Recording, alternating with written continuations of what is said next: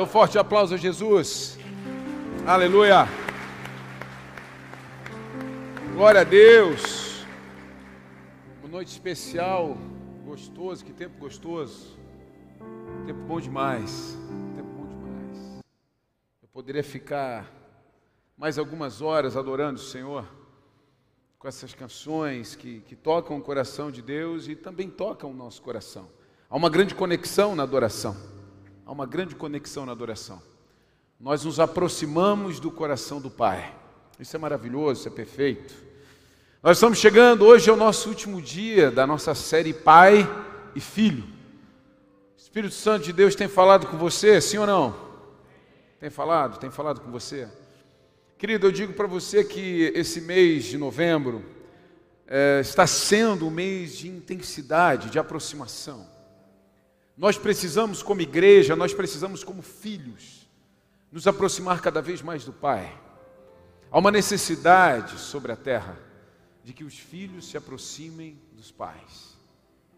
E isso também se remete ao nosso Pai soberano, Deus, Criador de céus e terra. Nós precisamos nos aproximar de Deus. Nós precisamos urgentemente nos aproximar de Deus. E nós temos falado nesse mês sobre essa paternidade maravilhosa, sobre esse coração que nós precisamos ter de filho. Mas nessa noite em especial, dentro da paternidade, eu quero falar sobre nós nos comportarmos como filho olhando para os nossos irmãos. Porque nós temos uma condição geral nisso. Jesus veio como único filho no verso do Evangelho, segundo João 3,16, enviado por Deus sobre a terra para nos salvar, o único filho. Mas só que a partir de Jesus, depois de Jesus, veio eu e veio você. Então de único ele passa a primogênito, de único ele passa ao primeiro, e depois viemos nós por consequência. Então nós temos algo aqui gritando, nós temos uma situação nós temos muitos irmãos na fé. Nós temos muitos irmãos que nós precisamos conviver e nos amar intensamente. E o tempo inteiro, Deus nos lembra a respeito desse amor. Ele nos lembra a respeito de o quanto devemos amar uns aos outros. Ei, mestre, qual é o principal mandamento? Jesus é questionado, interrogado, e ele fala qual era o principal mandamento, mas ele fala seguido, seguido do principal mandamento: ame o teu Deus acima de todas as coisas, com toda a tua força, teu entendimento. Mas seguido disso, ele fala: mas ame o teu próximo, ame as pessoas que estão perto de você. Você ama alguém aqui nesse lugar, nessa noite? Sim? Pelo menos a tua esposa, irmão. Né? pelo menos a esposa, pelo menos o filho. Mas você precisa amar pessoas, você precisa amar pessoas, você precisa andar por essa terra. Querido, às vezes a gente fica julgando muito, a gente fica o tempo inteiro apontando o dedo, isso e aquilo. Ame, ame, mas não esse amor que está por aí.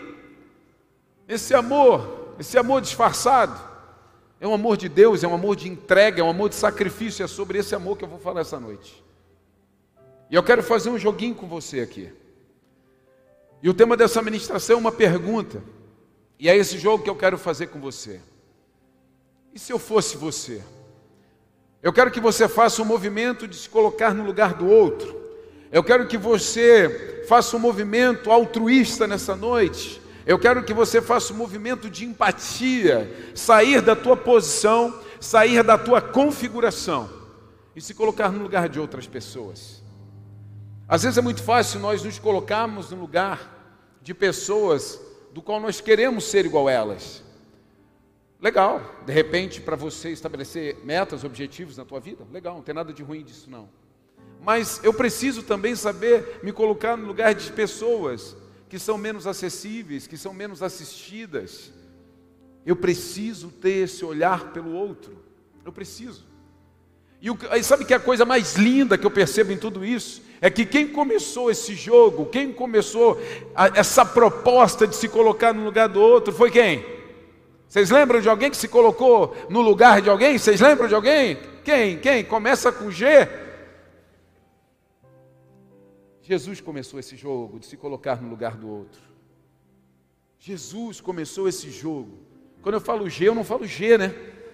Não, pessoal, pelo amor de Deus, daqui a pouco, ah, viu lá o Rob falando que Jesus é com G, cara. Falei G de Jesus, pessoal, pelo amor de Deus, né? Eu, eu tirava nota baixa, mas eu, né? Puxa vida, né? Me respeita aí, me respeita. Já chega esse final de semana que já teve algumas decepções. Né? O sábado foi um sábado triste. Né? Mas assim, mas hoje já fiquei feliz, tudo voltou ao normal. Voltamos à programação normal. Quem não entendeu, continue sem entender. Jesus começou, querido, essa história de troca de posição. Jesus começou essa história de troca de posição. Essa coisa de se colocar no lugar do outro. E Jesus foi o grande modelo para a nossa sociedade. Jesus é o grande modelo para a nossa sociedade. Nós ouvimos muito sobre modelagem de negócio, nós ouvimos muito sobre, ah, eu, eu, eu viajo para numa, eu sei lá, eu vou numa conferência, eu vou num seminário, eu, eu vou aprender algo, por quê? Porque eu vou pegar um modelo e vou tentar aplicar esse modelo nos meus negócios, na minha vida, naquilo que eu estou desenvolvendo. E Jesus fez exatamente isso. Ele veio para a terra, ele foi enviado por Deus Pai, e ele veio até a terra, passou três anos e meio criando um modelo.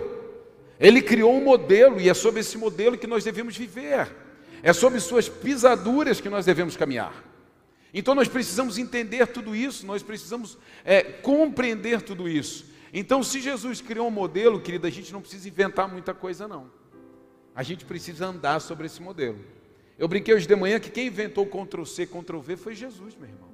Ele foi, criou e só depois falou para a gente assim: agora faz como eu fiz. Faz como eu fiz. Faz exatamente do jeito que eu fiz. Inclusive, ele fala no Evangelho de João: um novo mandamento vos dou. Não se trata mais de amar o próximo como você se ama. Agora você tem que amar o próximo como eu amei. Então ele muda até o jogo, não é mais sobre como o Luan se ama, não é mais como o Max se ama, é como Jesus amou.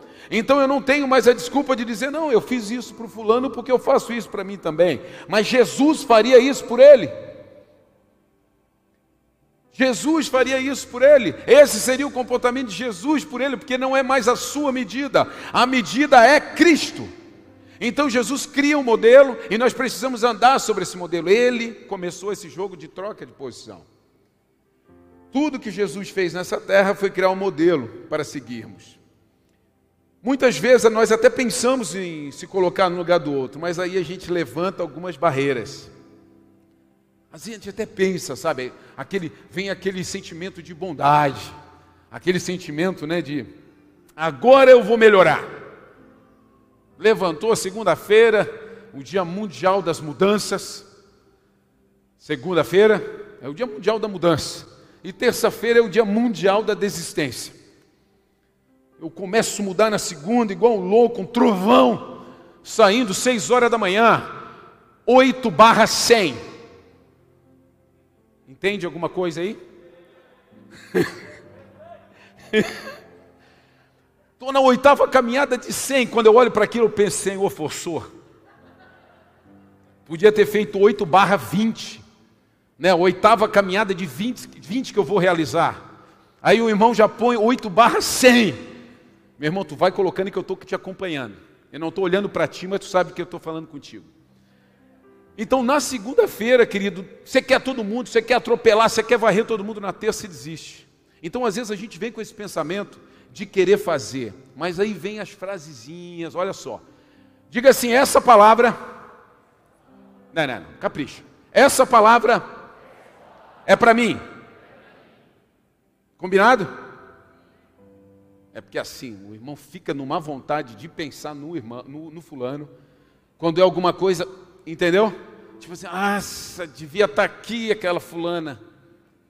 É para você essa palavra. Vê se algum dia você pensou isso aqui, ó. Se ele errou, agora vai ter que pagar o preço. Calma. Se ele errou, vai ter que pagar o preço. Quero nem saber. Eu não quero nem saber. Se errou, vai ter que pagar o preço. Aí nós vamos ver se tem alguma coisa na Bíblia que diga que pode ser um pouco diferente. Aí eu vou lá e abro em Romanos capítulo 4, verso 25, diz assim, ó. E ele foi entregue à morte por causa de nossos pecados. E foi ressuscitado para que fôssemos declarados justos diante de Deus. Ele foi entregue à morte por causa do pecado de quem? Meu e seu. Jesus foi entregue à cruz por causa de mim e de você. Ele não tinha pecado nenhum. Ele não tinha dolo nenhum. Ele era perfeito. Ele não tinha nada de errado, mas ele se entregou na morte, à morte por causa do meu e do seu pecado. Então, querido, quando nós pensamos, ah, mas é o seguinte, né, se errou tem que pagar o preço mesmo, eu não quero nem saber, deixa pagar, querido, eu vou dizer uma coisa para você.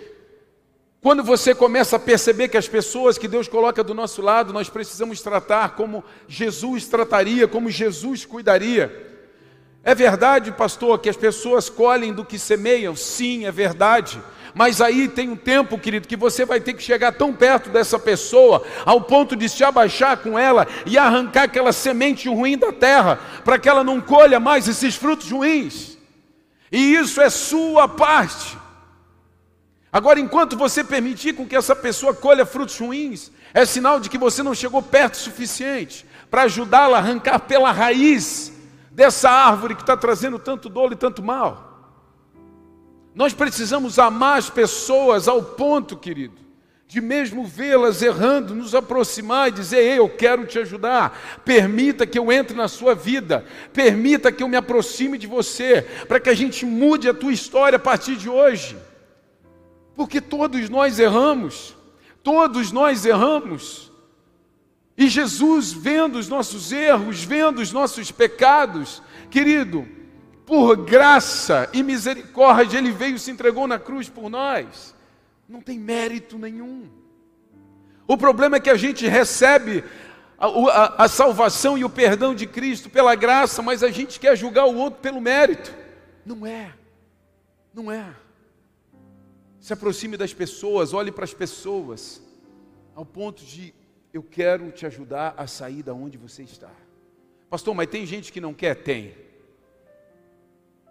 Mas faça até essa pessoa dizer: Eu não quero mais. Começo da minha fé. Sempre fui apaixonado por evangelizar, sempre fui apaixonado por fazer coisas. E eu queria ter as minhas experiências com Deus. Eu queria ter as minhas experiências com Deus. Eu participava de tudo na igreja, tudo que a igreja tinha, eu me movia junto com o movimento da igreja. Mas eu tinha algumas experiências que eu pensei, eu quero ter algumas experiências minhas com Deus. E eu tive alguns encontros com Deus bem significativos. Eu me recordo que por algum tempo eu, eu recebi o meu salário, eu, ia, eu, eu montava uma cesta básica bem grandona, diferente dessas do mercado, grande mesmo. E eu colocava no carro, eu entrava num bairro mais carente, eu ia circulando e orando, falando com Deus, Deus me diz a hora que for, me diz a hora que for. E eu ia andando, andando, andando, daqui a pouco eu via aquele varal carregado de roupinhas de criança, e na hora o Espírito Santo falava, é aqui. Eu parava o carro, ia até a porta, batia a porta, ou batia a palma, a pessoa via a frente e falava, Deus quer te dar um presente. Naquele, querido, não teve uma vez, não teve uma só vez que eu fazendo isso, a pessoa que me atendeu não começasse a chorar. Mas não teve uma só vez, foram dezenas. Posso te dar o presente? Pode. Eu ia até o carro, voltava com a cesta básica, entrava, e ali eu conversava com essas pessoas. E o meu papel ali, naquele momento, querido, não era apontar o erro que ela estava cometendo. Naquele momento, o meu papel era de arrancar as sementes, às vezes de miséria, de um pensamento ruim, sabe, de uma vida, de um fardo pesado, e ajudá-la a ir para um próximo nível. Aquele alimento, querido, era só uma desculpa para eu me aproximar daquela pessoa, porque uma cesta básica não resolve a vida de ninguém. Querido, cesta básica é um remédio, uma, uma dor. E remédio não resolve a vida de ninguém, querido. A igreja tem um movimento preventivo, a igreja precisa ter um movimento de prevenir essas coisas. A sociedade ela precisa ser visitada constantemente para que isso não aconteça. Então, esses momentos foram os meus momentos com Deus de perceber como as pessoas estão prontas para ser ajudadas. Mas eu também sabia, querido, quando era o momento de eu sair vocês vão, vocês batam e entreguem a minha paz. Jesus disse: Aqueles que não receberem a minha paz, batam o pó da sandália e siga, continuando a fazer o que devem fazer. Então é exatamente sobre isso. Não importa, querido, se a pessoa tem errado, você vai tentar corrigir, você vai amar. Essa semana ainda falei com Cris, Cris, eu, eu não me importo de entrar em contato com uma pessoa, às vezes, sei lá, que de repente sumiu um pouco e tal, que às vezes até ouço que está falando alguma coisa, mas eu vou atrás e pergunto: cadê você? O que, que foi? Vamos arrancar essa semente ruim no coração. Vem cá, vem para perto, vamos se ajudar. Nós precisamos ter um coração voltado para os nossos irmãos. Não existe essa coisa, queridão, de você levantar, Deus, como eu te amo, ai, como eu te adoro, mas aí quando acaba o culto você sai rápido da igreja porque você não quer cruzar com a fulana, você não gosta do outro, aquele líder te magoou. O que, que é isso? Não faz sentido nenhum. Não faz sentido nenhum. Outra frasezinha célebre: Eu não vou me rebaixar por causa dessas pessoas. Eu não vou me rebaixar. Vamos ver se a gente encontra alguma coisa na Bíblia? Filipenses 2, capítulo 2, verso 6, diz assim: Embora sendo Deus, não considerou que ser igual a Deus fosse algo que o devesse se apegar. Em vez disso, esvaziou a si mesmo, assumiu a posição de escravo, nasceu como ser humano, quando veio em forma humana, humilhou-se e foi obediente até a morte morte de cruz. Eu não vou me rebaixar por causa dessas pessoas. Eu não vou me rebaixar. Eu não vou me rebaixar por causa do fulano, eu não vou me rebaixar da minha classe social, eu não vou me rebaixar por causa da minha classe social. E outra coisa também, falei hoje de manhã e gosto muito de frisar. Tem pessoas que têm uma vida miserável, uma mentalidade miserável. Essa semana ainda postei, né, um, fiz, tirei um print lá de uma notícia Querido, a miséria, querido, é comportamento. A miséria é comportamento, a miséria é um espírito maligno. As pessoas são miseráveis porque a sua mente é miserável. Então existem muitas pessoas também que estão num campo de miséria, num campo de sofrimento, porque a sua mente colocou você ali. E você fica julgando e condenando tudo que está acima de você, ou seja, você nunca vai desfrutar de coisas boas porque você tem repelido essas coisas de você. Agora existem muitas pessoas que estão o tempo inteiro dizendo: eu não vou me rebaixar, eu não vou entrar no nível dessa pessoa, eu não vou fazer isso, eu não preciso fazer aquilo. Aí o próprio Cristo, sendo Deus, sendo Deus, se esvaziou de si mesmo e veio sobre essa terra e se tornou escravo, nasceu como ser humano para se entregar a uma morte, a morte de cruz, a pior das mortes, por amor de nós. E você não quer se rebaixar? E você não quer descer um pouquinho da tua intelectualidade, ou você não quer subir um pouquinho do teu jeito de ser e de se comportar, aprenda a lidar com as coisas. Essa semana eu estava conversando com, a, com o pessoal meu do estratégico, eu falei para eles, querido, nós temos uma promessa sobre as nossas vidas, que o Senhor vai nos levar a lugares nobres, vai nos fazer nos assentar à mesa de reis, então nós precisamos nos qualificar de alguma forma para isso. Você quer crescer, você quer evoluir, você quer ser um grande profissional na sua área, você quer ser uma pessoa inteligente, chamada para falar, mas você não sabe falar. Você não sabe falar. Você não tem uma boa retórica, você não tem uma boa oratória, você não sabe se comportar uma mesa. Eu não estou dizendo que você precisa saber de tudo para todos, mas você precisa ter um comportamento de aperfeiçoamento e crescimento todos os dias. Ah, se a pessoa quiser, ela vai ter que me aturar do jeito que eu sou. Não, não, não, não.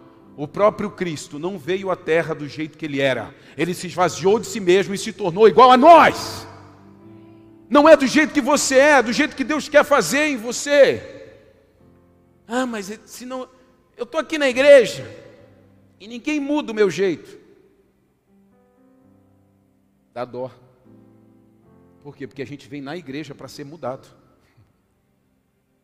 Eu em 22 anos eu sou mudado todos os dias por Jesus. E essa é a minha maior alegria. Eu não tenho problema de sair, de me rebaixar, de me elevar, de aprender, de continuar. Você precisa se esvaziar, por quê? Porque Deus vai te colocar um dia aqui, Deus vai te levar um dia para cá, Deus vai levar um dia você para lá, para cá, para conversar com pessoas. Às vezes você vai estar sentado em mesas, querido, que você não imaginava, com situações é, social, sabe, menos favorecido que a sua, mas vai te colocar em lugares altos também que você nunca imaginou chegar. Mas você precisa se esvaziar de você mesmo, você precisa arrancar essa mentalidade do inferno que muitas pessoas carregam. Jesus se esvaziou de si mesmo e veio à terra para criar um modelo para nós. Você vai precisar criar uma mentalidade, querido, que consiga transitar em qualquer nível neste mundo. Se rebaixe sim, não tem problema não. Suba de níveis, avance para outras atmosferas. Eu converso muito com os jovens e eu falo para eles, meu Deus, pelo amor de Deus, cara, faça uma viagem. Para de gastar com roupa, com isso, com aquilo, outro, e, e vai fazer uma viagem. A viagem ela te, ela te eleva, ela te coloca em outro nível de pensamento. Tem gente que acha que, que o mundo acaba em tubarão. Vou dar a notícia, não acaba. Né? Faça uma viagem, vá além, conheça pessoas, desfrute de coisas novas. Deixa a tua mente, querido, avançar para outros níveis. É sempre a mesma conversa, é sempre o mesmo diálogo, é sempre o mesmo pensamento miserável. Vem Natal, vai Natal, vem Natal, vai Natal, e é a mesma coisa de sempre. Esvazie de si mesmo e fala: Senhor, me leva, Pai, faz o que tu quiser comigo, me transforma, me transporta. Oh Deus maravilhoso! Quem está comigo nisso? Se rebaixe, sim. Se rebaixe. Se esvazie de si mesmo, querido. Deixa Deus fazer através de você. Vê se tem essa frase aí contigo também. Eu não vou abrir mão de viver a minha vida por causa dos outros. Meu Deus, essa aqui a gente ouve.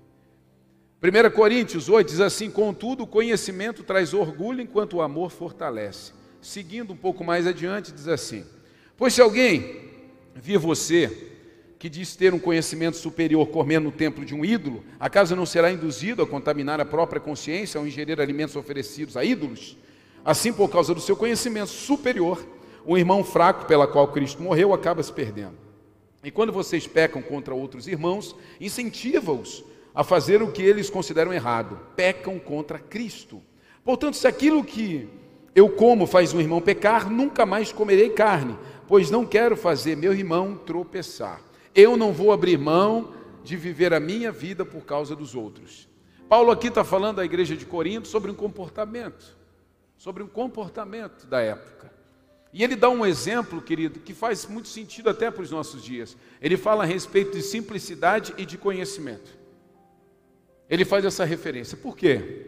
Nós temos dois tipos de pessoas na terra. Sempre vão existir dois tipos de pessoas na terra: o mestre e o aprendiz. Você vai sempre ser alguém que está ensinando ou alguém que está aprendendo. De repente, aqui na igreja, hoje, você sabe mais do que eu. Então você é um mestre. Ou você sabe menos e está aprendendo. De repente, lá no teu trabalho, você é um mestre, você ensina as pessoas. Mas aí você vai em um outro lugar que você começou agora a frequentar e você é um aprendiz, você está ouvindo. Então, o tempo inteiro, ou nós estamos ensinando ou nós estamos aprendendo. E aí Paulo faz essa comparação. E ele está dizendo o seguinte: ei, o teu conhecimento é avançado. Então você sabe que algumas coisas você pode até fazer. Mas existem pessoas que não têm esse conhecimento avançado, vão olhar para você e vão dizer assim: ué, mas isso aí não pode. E isso pode enfraquecer a fé desses pequenos ao ponto de eles se perderem. Então você tem duas opções.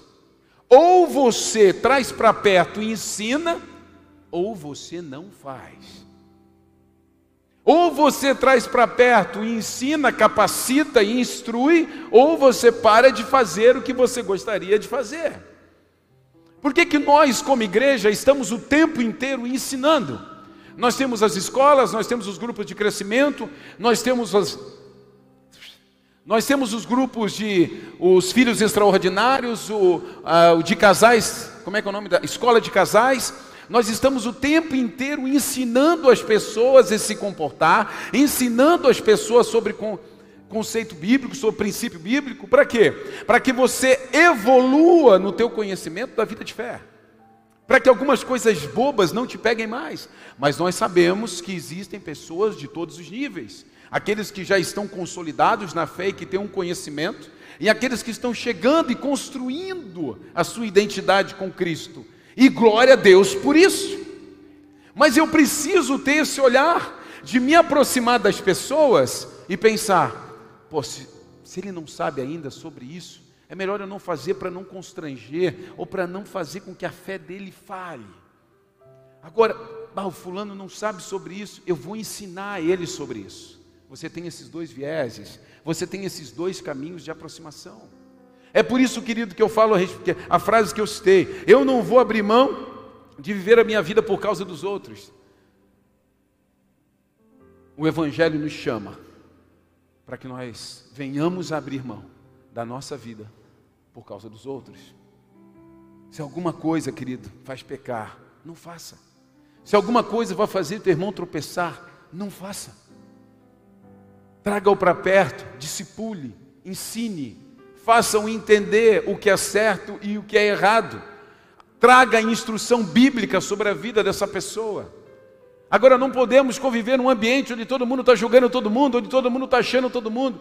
Querido, a vida de fé não é uma vida subjetiva, a vida de fé não é uma vida que cada um acha uma coisa. A vida de fé ela tem um objetivo central, ela tem uma coluna dorsal que é a Bíblia, a palavra de Deus. E nós precisamos estar completamente debruçados nela. Não é o teu jeito, não é a tua forma. Se você pensar assim, você nunca vai fazer parte da igreja. Você nunca vai ser igreja esse corpo lindo, perfeito, que é a igreja. Eu não sou o cabeça da igreja, o cabeça da igreja é quem? Cristo. Eu sou um com você. Nós somos membros uns dos outros e nós alcançamos a perfeição debaixo da direção do cabeça que é Cristo. Então eu preciso sim abrir mão da minha vida pelo outro. Se tem alguma coisa que está te fazendo pecar, que está fazendo aquele pequenino pecar, aquela pessoa que ainda não tem conhecimento. Eu paro de fazer, eu me aproximo dela e instruo para que aquilo não a derrube mais. Vocês estão comigo, amém? Deixa eu ver mais uma aqui. Perdão. Perdão? Ele que errou comigo. 1 João 2,2, ele mesmo é o sacrifício para o perdão de nossos pecados. E não apenas de nossos pecados, mas dos pecados de todo o mundo. Lucas 17. Jesus disse a seus discípulos: Sempre haverá o que leve as pessoas a cair em pecado, mas que aflição espera quem causa a tentação. Seria melhor ser lançado no mar com uma pedra de moinho amarrada ao pescoço que fazer um desses pequeninos pecar. Portanto, tenham cuidado. Se o irmão pecar, repreendam.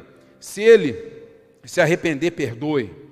Mesmo que ele peque contra você sete vezes por dia e a cada vez se arrependa, se arrependa peça perdão, e peça perdão, perdoe. Querido, perdão é uma ativação dos céus na terra. Não existe coisa que ativa mais uma liberação na terra vinda dos céus do que o perdão. As pessoas estão bloqueadas hoje por falta de perdão. As pessoas hoje estão completamente paralisadas por falta de perdão. Mas por quê? Porque nós temos esse discurso. Perdoar? Mas não fui eu que errei. Perdoar? Mas não fui eu que falei. Perdoar? Mas não fui eu que gerei isso. E aí, quando nós vamos para o Evangelho, o que, que nós percebemos? Que Jesus trata isso tudo de forma diferente.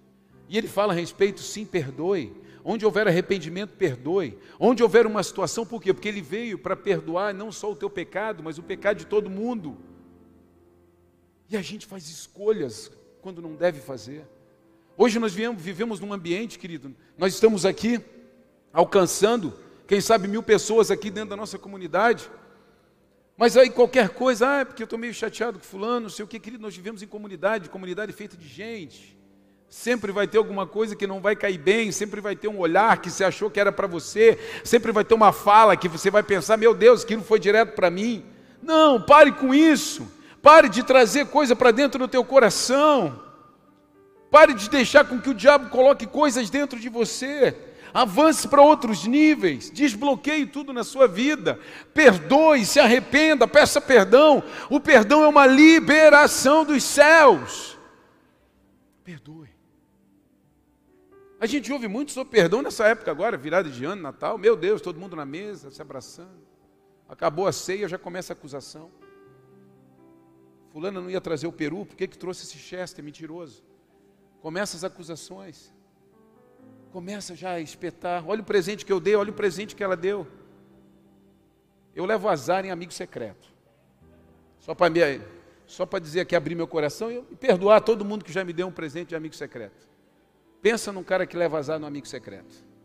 A hora que eu vejo aquele pacote daquela loja, fulano de tal, eu já, meu Deus, não vem para mim isso. E de repente o cara começa a construir uma história, Rob, te amo. Como que tu me ama e me dá isso aqui? Essa é a vontade que eu tenho de falar. Mas eu perdoo. Hoje estou liberando perdão para todo mundo que me deu presente ruim de amigo secreto. Uma vez eu fui numa excursão com a mãe em clube de mães. Eu ia com excursão com a minha mãe no clube de mães. Boa essa, Emir. E aí fizeram um amigo secreto, eu entrei. Não sei por que cargas d'água eu entrei naquele amigo secreto. Aquela mulherada toda, tarará, tarará. Sabe o que, que eu ganhei, cara? Eu lembro até hoje. Se bobear, a mãe tem em casa ainda. Eu ganhei uma caneta com formato de jacaré. Uma caneta de madeira com formato de jacaré. Cara, eu era um jovem, cara. Como é que uma mulher me compra uma madeira com formato de jacaré, uma, uma caneta com formato de jacaré? Ali começou minha frustração. Estou falando de perdão, liberando perdão para essa mulher agora. Quem sabe está aqui no nosso meio. Querido, nós precisamos liberar perdão, nós precisamos passar para outros níveis. Você precisa se liberar, você precisa ir além. Ai, pastor, mas como eu gostaria que ficasse sempre esse clima de Natal. Quem disse que não pode? Quem disse que não pode? Quem disse que não dá?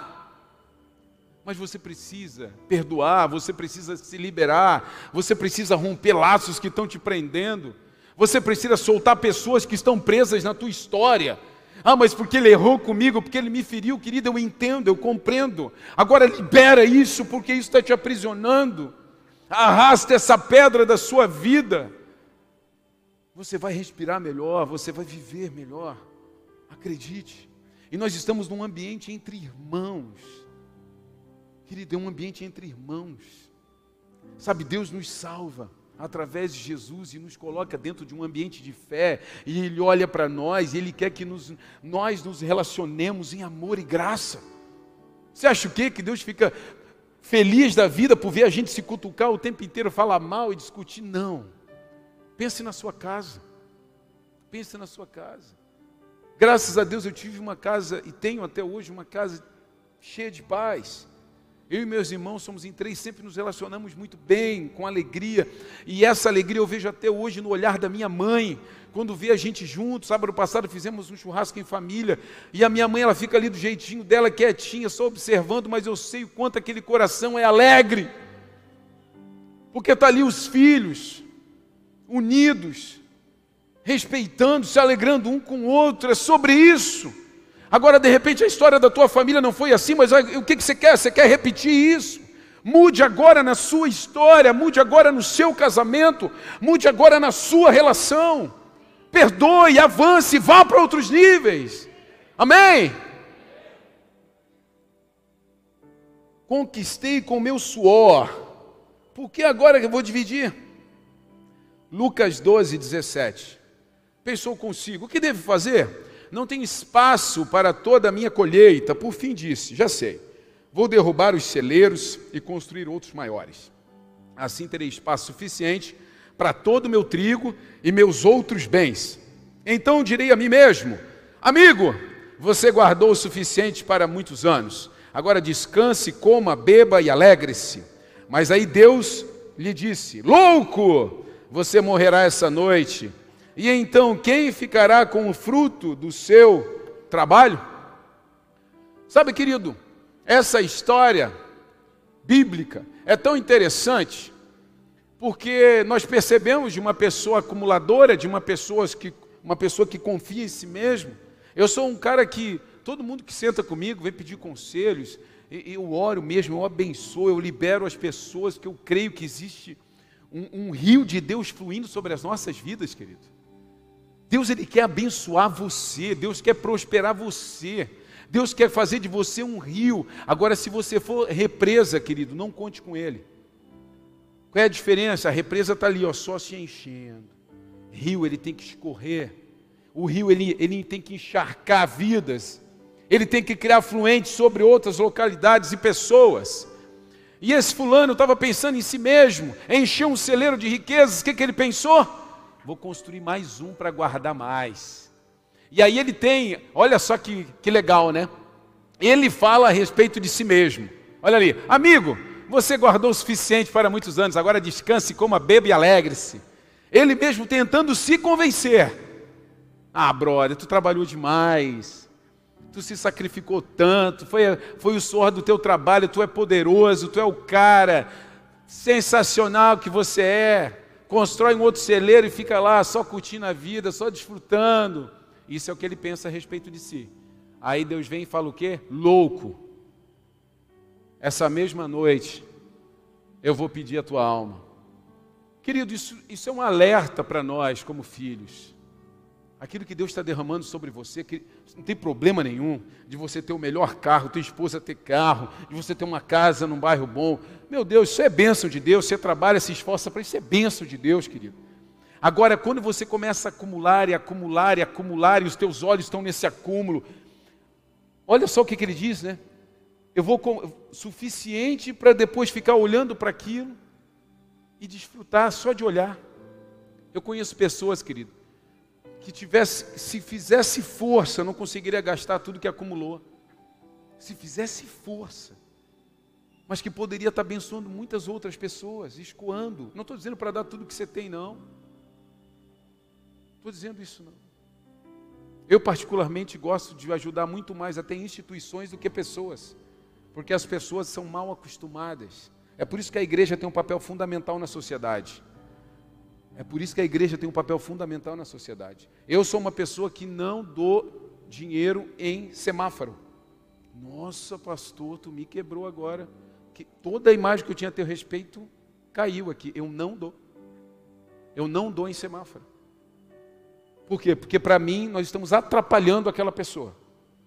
Eu já parei em alguns semáforos e falei o seguinte: me procura tal dia, tal hora, em tal lugar. Até hoje eu espero a primeira pessoa vir. Nunca veio. Nunca veio. Nunca veio. Hoje mesmo tinha uma pessoa aqui na sinaleira com cartaz grande. Eu não tenho trabalho. Eu só respirei fundo, segui o meu ciclo. Essa semana mesmo, e eu sei, estou no meio, quase mil vagas em aberto. Nós temos vaga de trabalho aqui. Quase mil vagas em aberto, Criciúma e região e a pessoa dizendo que não tinha trabalho. Tem alguma coisa errada aí. Agora, quando você encontra instituições que alcançam, que ensinam, que acreditam, que capacitam, aí dá para investir dinheiro. A igreja é um dos maiores celeiros de investimento para transformar pessoas.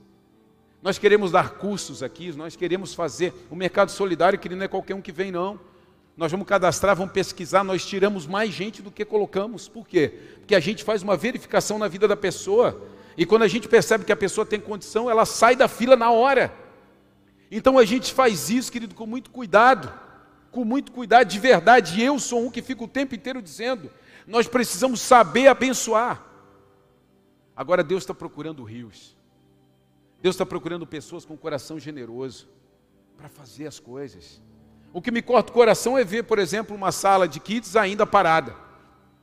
Por quê? Por causa de recurso, uma sala de 3 por 3 Se fosse na casa de qualquer um de nós aqui, aquela sala já estava terminada. Mas sabe qual é o nosso problema? Que a gente não considera que a igreja é a nossa casa. A gente não considera. A gente não considera. Eu vou usar um exemplo aqui contigo. Imagina a igreja como uma empresa. Deus é soberano, Ele é o nosso Pai mas ele está lá agora, deslocado. Nós todos aqui somos sócios dessa empresa. Eu sou pastor, junto com a minha família, nesse tempo da Igreja das Nações. Mas nada disso aqui é meu. Nada. Esses dez terrenos que a gente está em cima, nada. Isso é uma instituição. Tem uma ata, tem um conselho. Isso não fica para os meus filhos. Então todos nós aqui somos sócios. O problema, querido, é que a maioria dos sócios vem mensalmente buscar o seu prolabore. Pensa se você continuaria uma sociedade com uma pessoa assim, que mensalmente vai lá e diz: "Oh, eu vim buscar meu prolabore". Mas quando precisa injetar alguma coisa na empresa, a pessoa não quer. Quando precisa participar de algum investimento na empresa, a pessoa não tira do bolso. Mas todo mês ela vem buscar o prolabore. Você continuaria a sociedade com uma pessoa assim? Sim ou não? Sinceramente, sim ou não? Só que eu não posso romper a sociedade com você que de repente é infiel a Deus, que de repente é infiel na oferta, que é infiel nos dízimos, mas você vem buscar aquilo que Deus está proporcionando, você vem buscar e desfrutar daquilo que Deus tem nos dado. E nós temos que continuar essa sociedade eternamente. E eu sequer posso olhar com olhar de juízo. Eu só posso orar e te abençoar. Mas imagina se todos tivessem um coração generoso e que não saísse de férias ou fosse para a praia e esquecesse que a igreja precisa de manutenção, que existem funcionários que dependem, que existem ambientes aqui que têm capacidade de instruir crianças, onde as crianças estão recebendo princípios. Uau, se todos pensassem assim. Mas de repente você pensa: ah, mas eu que adquiri, eu que trabalhei, tudo conquistei com o suor do meu trabalho, agora eu vou estar entregando para a igreja? Pois é, que pensamento, né? Não é esse o pensamento de Deus. Não é esse. Não é sobre isso. É sobre um coração olhando para o próximo. É sobre uma visão de empatia. É sobre uma visão de se colocar no lugar do outro. É sobre uma visão de perceber o outro, querido. De amar as pessoas com um amor completamente solidário. Eu confesso para vocês, eu sou completamente apaixonado pela Igreja de Jesus. E essa Igreja das Nações que o Senhor me dá hoje como pastoreio, sou completamente apaixonado. Nós estamos aqui de segunda a segunda. Sabe por quê? Porque tem vida e tem prazer nisso tudo. A gente se alegra com cada rostinho que chega. Hoje de manhã foi uma manhã de festa aqui. Teve formatura da escola, teve chegada do Teams do Retiro, foi sensacional, assim como esse mover que está hoje à noite aqui no nosso meio. Agora imagina todo mundo participando, todo mundo envolvido, todo mundo dizendo, pastor, conta comigo. Pastor, eu quero me envolver, pastor, eu não vou mais deixar, eu não vou mais ser omisso, eu não quero mais ser um sócio que só vem buscar a sua parte. Eu quero ser um irmão de verdade daqueles que estão aqui. Eu quero abraçar, eu quero cuidar. Eu sempre digo, quando a pessoa não vem para um culto, para um GC, para uma escola, para tomar um café, de repente na box, querido, você está deixando de abençoar alguém, você está deixando de estar com alguém, você está deixando de dar um abraço em alguém, você está deixando de falar algo que uma pessoa está esperando, uma pessoa que vai entrar por essa porta que você nunca imaginou que fosse entrar, e você vai lá impactar essa pessoa dizendo que bom que você está aqui. Nós temos que parar de uma vez por todas de ter essa visão, olhado, olhando para nós mesmos. Se nós temos um pai, querido, nós também temos irmãos. Não tem como você considerar Deus como pai, ignorar essas pessoas como irmãos, porque essa conta não bate. Não bate. Deus nos acessa para ativar habilidades únicas que possuímos a favor do seu reino. Deus está acessando cada um de nós para ativar coisas únicas. A minha maior dor é quando eu vejo alguém que Deus começou a usar, a gente vê uma habilidade, a gente vê um dom, a gente vê um talento na pessoa, e ela começa a ser usada por Deus, daqui a pouco ela chega assim, bah, eu não vou mais poder estar, eu não vou mais poder fazer, eu, e, e de repente para de, de, de, de pertencer, assim, puxa vida. Deus tinha trazido aquela habilidade única para compor, para continuar o movimento do corpo, e a pessoa não entendeu nada. É igual quando é gerada uma crise nas empresas. Eu me lembro quando se gerava crise em empresas, a primeira coisa era tira dinheiro do marketing. E hoje não se comete mais esse erro, por quê? Porque hoje as pessoas têm, sabem que do marketing é gerado comercial, que é gerado a venda, que é gerado finanças e recursos. Quando você começa a trazer coisas para a tua vida e parece que está tudo acelerado e você fala e começa a deixar as coisas da fé de lado, você está tirando o dinheiro do marketing. Você está tirando, querido, o tempo da onde você nunca deveria tirar. Você está cometendo um grande erro. Um grande erro. Por quê? Porque Deus te chamou. Deus te escolheu. Você não pode nunca dizer assim que me, ah, pai, obrigado por ter me escolhido e de repente você, não, não. Mas eu acho que eu não sou a, é, é, a escolha de Deus. Você é a escolha de Deus. Você veio para compor algo que Deus está planejando para Criciúma e região. Você veio com uma habilidade única para transformar realidades. Mas quando você abre mão dizendo, não, eu preciso deixar um pouco isso aqui de lado, querido, não é para mim que você fala isso. Foi para quem você aceitou a missão. É por isso que eu penso muito em vocês, todos os dias. Todos os dias eu oro pela igreja, eu oro por essa casa, eu oro pela nossa cidade, e eu penso, Senhor, abençoa essas pessoas. Gera um coração generoso, um coração de filhos, Pai, nessas vidas, para que nós sejamos mais cúmplices, para que nós sejamos mais amigos, para que nós olhemos um para o outro e percebamos que, uau, eu dependo, sabe, do, do, do queixo, eu dependo da Deise, eu dependo da Duda, e não é quanto tempo de igreja, não é quanto a, a idade, não, eu dependo para que tudo flua. É sobre isso, é sobre esse amor voluntário. Existem chaves guardadas em pessoas aqui nessa noite, que estão aqui dentro. Você está correndo, você está batendo cabeça, você está buscando instrução, você está lendo livro, você está indo para o YouTube. E é como se Deus estivesse falando assim: para, para, percebe, percebe, tem pessoas do teu lado que vão virar a chave disso que você está perguntando para mim. Para, para, para, para, para de ler essas coisas aradas que tu está lendo agora e só perceba as pessoas que estão do teu lado. Essas pessoas vão virar essa chave em você. Aquilo que falta em você eu coloquei na, no fulano que está ali perto de você, mas você não percebe. Eu coloquei naquele líder que está ali querendo te chamar e você não percebe. Eu coloquei naquela pessoa que chegou no teu GC e você não percebe que essa pessoa chegou para te amar, para se importar com você, para cuidar de você. Deus tem trazido pessoas, querido, para perto de nós, para que Ele possa se mover a nosso favor. Fique de pé, eu quero orar contigo. E se eu fosse você? E se você fosse a pessoa desamparada de hoje, o que, você gostaria que alguém fizesse por você? E se você fosse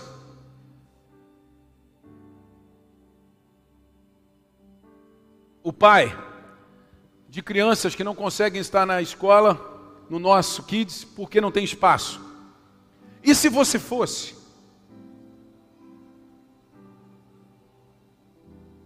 um grande empresário que Deus quer levantar. Um grande empresário, um grande empreendedor, um grande profissional da área, da área médica, um grande profissional, um engenheiro es, espetacular que vai criar coisas incríveis. Se você fosse essa pessoa, o que você faria pelo reino? O que você faria pelas pessoas? Que bem você geraria no coração das pessoas? Que você faria? Ainda vale a pena ficar olhando para os teus celeiros, ainda vale a pena ficar olhando para tudo que você conquistou e achando que é só isso. Aquilo que a gente conquista é para que a gente desfrute. Você precisa desfrutar das tuas conquistas e não idolatrá-las. Desfrute delas, mas permita com que outras pessoas também desfrutem.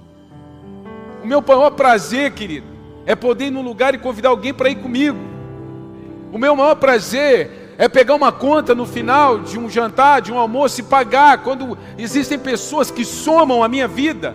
Não é por, porque o fulano é miserável, não, às vezes tem mais dinheiro do que eu, mas é porque é uma pessoa que soma aos meus dias. Nós precisamos perceber isso e parar com essa mente de miséria, com essa mente limitada. Deus quer nos levar para outros níveis, mas nós precisamos ter um olhar do outro lado.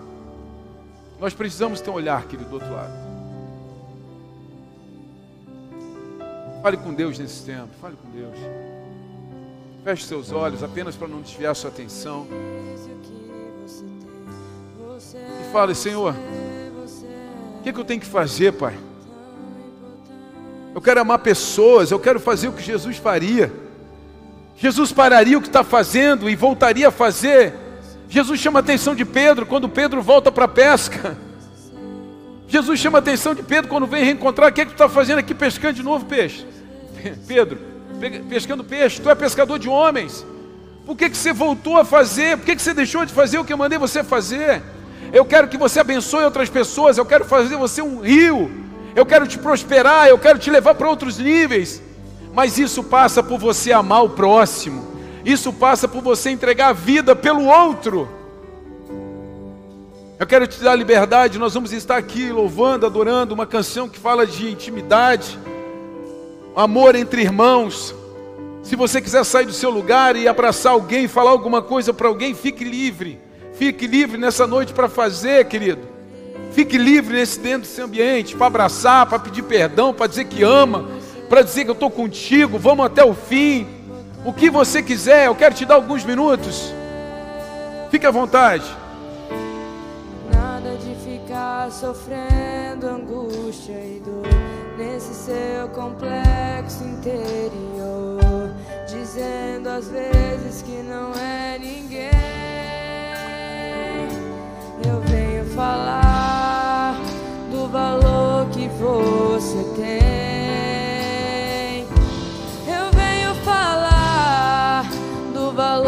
Que você tem. Ele está em você, o Espírito Santo se move em você, até com gemidos inexprimíveis,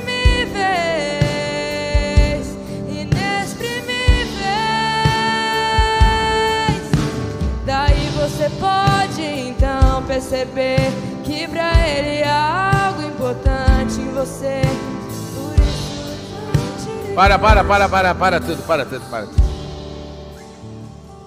Vou pregar tudo de novo.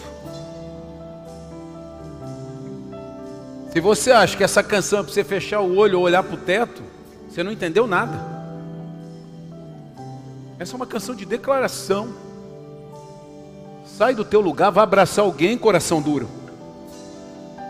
Olha para uma pessoa que está do teu lado, dá um abraço, pelo amor de Deus. Isso aqui é uma igreja, um corpo vivo. Cante, cante, vá. Eu venho falar do valor que você tem.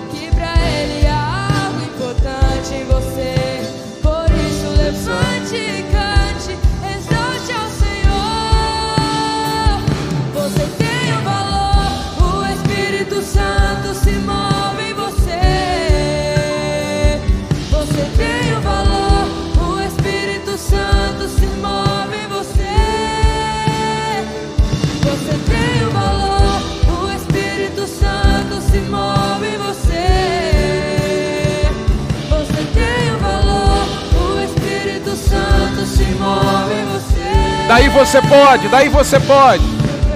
Daí você pode então perceber. Que pra ele há algo importante em você. Por isso levante e cante, exalte ao Senhor. Você tem valor. O Espírito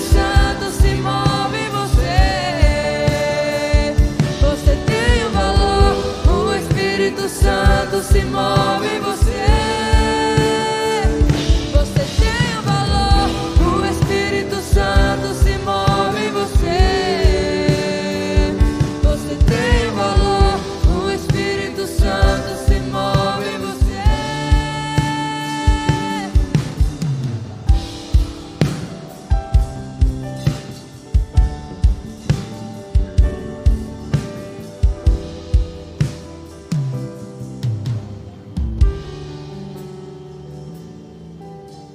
recebeu pelo menos um abraço? Sim? Recebeu, né? Um abraço? Deu um abraço a alguém? Irmão, que povo, hein? Meu irmão, nós temos que ser o povo que mais abraça, nós temos que ser o povo que mais dá bom dia. A Cris às vezes briga comigo, brinca, não sei mais o que. Porque eu dou bom dia para todo mundo, porque eu converso, puxo assunto. Para mim, o cristão é o cara que mais tem que falar com os outros, tem que criar oportunidade. Canção dessa, fulano fica ali. Se alguém vier, eu abraço. Deus, Jeová, sai, abraça, meu irmão, todo mundo, diz que ama. Pastor, mas eu nem conheço, diz que ama. Deus coloca amor quando a gente fala que ama. Você foi escolhido por Deus para fazer coisa diferente nessa terra, meu irmão. Mas você vai ter que se mexer. Você vai ter que se mexer. Você vai ter que ser mais forte do que esse teu jeito duro, esse teu coração duro. Avance, avance. Tem gente que eu fico aqui de cima só encarando, depois eu pego pelo pescoço. Tem como, irmão? Tem que amar as pessoas. Tem que amar. Se uma coisa que eu aprendo com Jesus é maior é o que serve. Então, se você quer ser grande no reino de Deus, querido, seja útil para as pessoas. Seja o primeiro a sair do teu lugar, seja o primeiro a abraçar alguém, seja o primeiro a dizer que se importa, seja útil no reino de Deus. Amém? Cris, pega rapidamente aí os panfletos. Vem Elton e Maiara, vem Neto Samara, pastora Vanilda ajuda ali também. E se espalhem aqui à frente. Nós vamos começar, querido. A próxima quinta-feira nós começamos o nosso Profetize 22, amém? Esse vai ser o evento que vai virar a chave no coração da igreja. Vai ser o evento que vai virar a chave no coração da igreja, o Profetize 22. E nós já vamos começar hoje com um ato profético. E nós resolvemos imprimir um folheto, onde nós temos aqui os dias, que são as quintas-feiras, 2, 9, 16 e 23. E aqui você vai escrever, você vai pegar um panfleto por família. E você vai pegar e você vai levar para casa, vai orar com a esposa, com os filhos. E você vai escrever aquilo que você quer viver em 22. Eu vou dizer só uma coisa para você, querido. A mídia já está dizendo o que, que nós vamos viver em 22. Você já percebeu? As notícias já estão aí. O que, que nós vamos viver em 22? Mas eu vou dizer uma coisa para vocês. Nós vamos viver aquilo que Deus quer que a gente viva. Nós vamos criar um ambiente profético e sobrenatural nas próximas quintas-feiras. Essa quinta-feira, agora dia 2, o bispo Paulo de Recife vai estar aqui conosco, trazendo uma palavra, um ambiente profético. Vamos criar o nosso futuro através daquilo que vamos escrever, orar e consagrar diante de Deus. Nós vamos criar o nosso 2022. Creia no teu coração. Eu quero que você saia do teu lugar com a tua família, não venha sozinho. Vem com a tua família, pega esse panfletinho, você vai levar para casa e vai ser um tempo sobrenatural.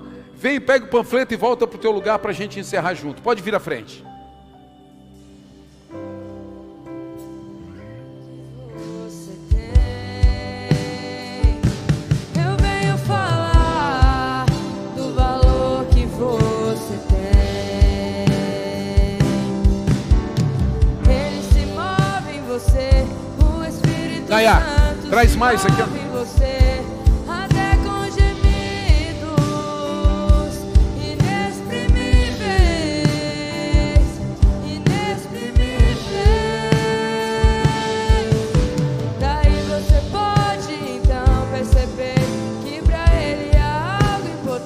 Em você.